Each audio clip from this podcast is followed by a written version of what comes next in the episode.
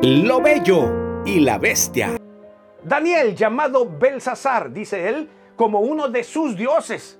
Ah, así se llamaba uno de los dioses de este pomposo rey. Así que le dicen, está Daniel afuera. Y dice, ¿quién es Daniel? Aquel que fue hallado diez veces mejor que todos estos burros que acaban de salir. Lo quiero, dice él.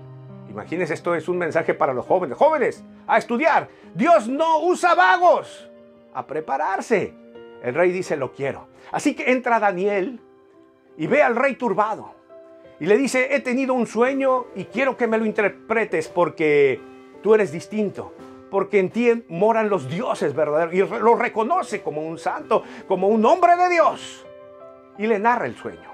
Y el sueño es nada más y nada menos que el recibo previo de la deuda que tiene que pagar este rey por su orgullo y su Continuará. Y el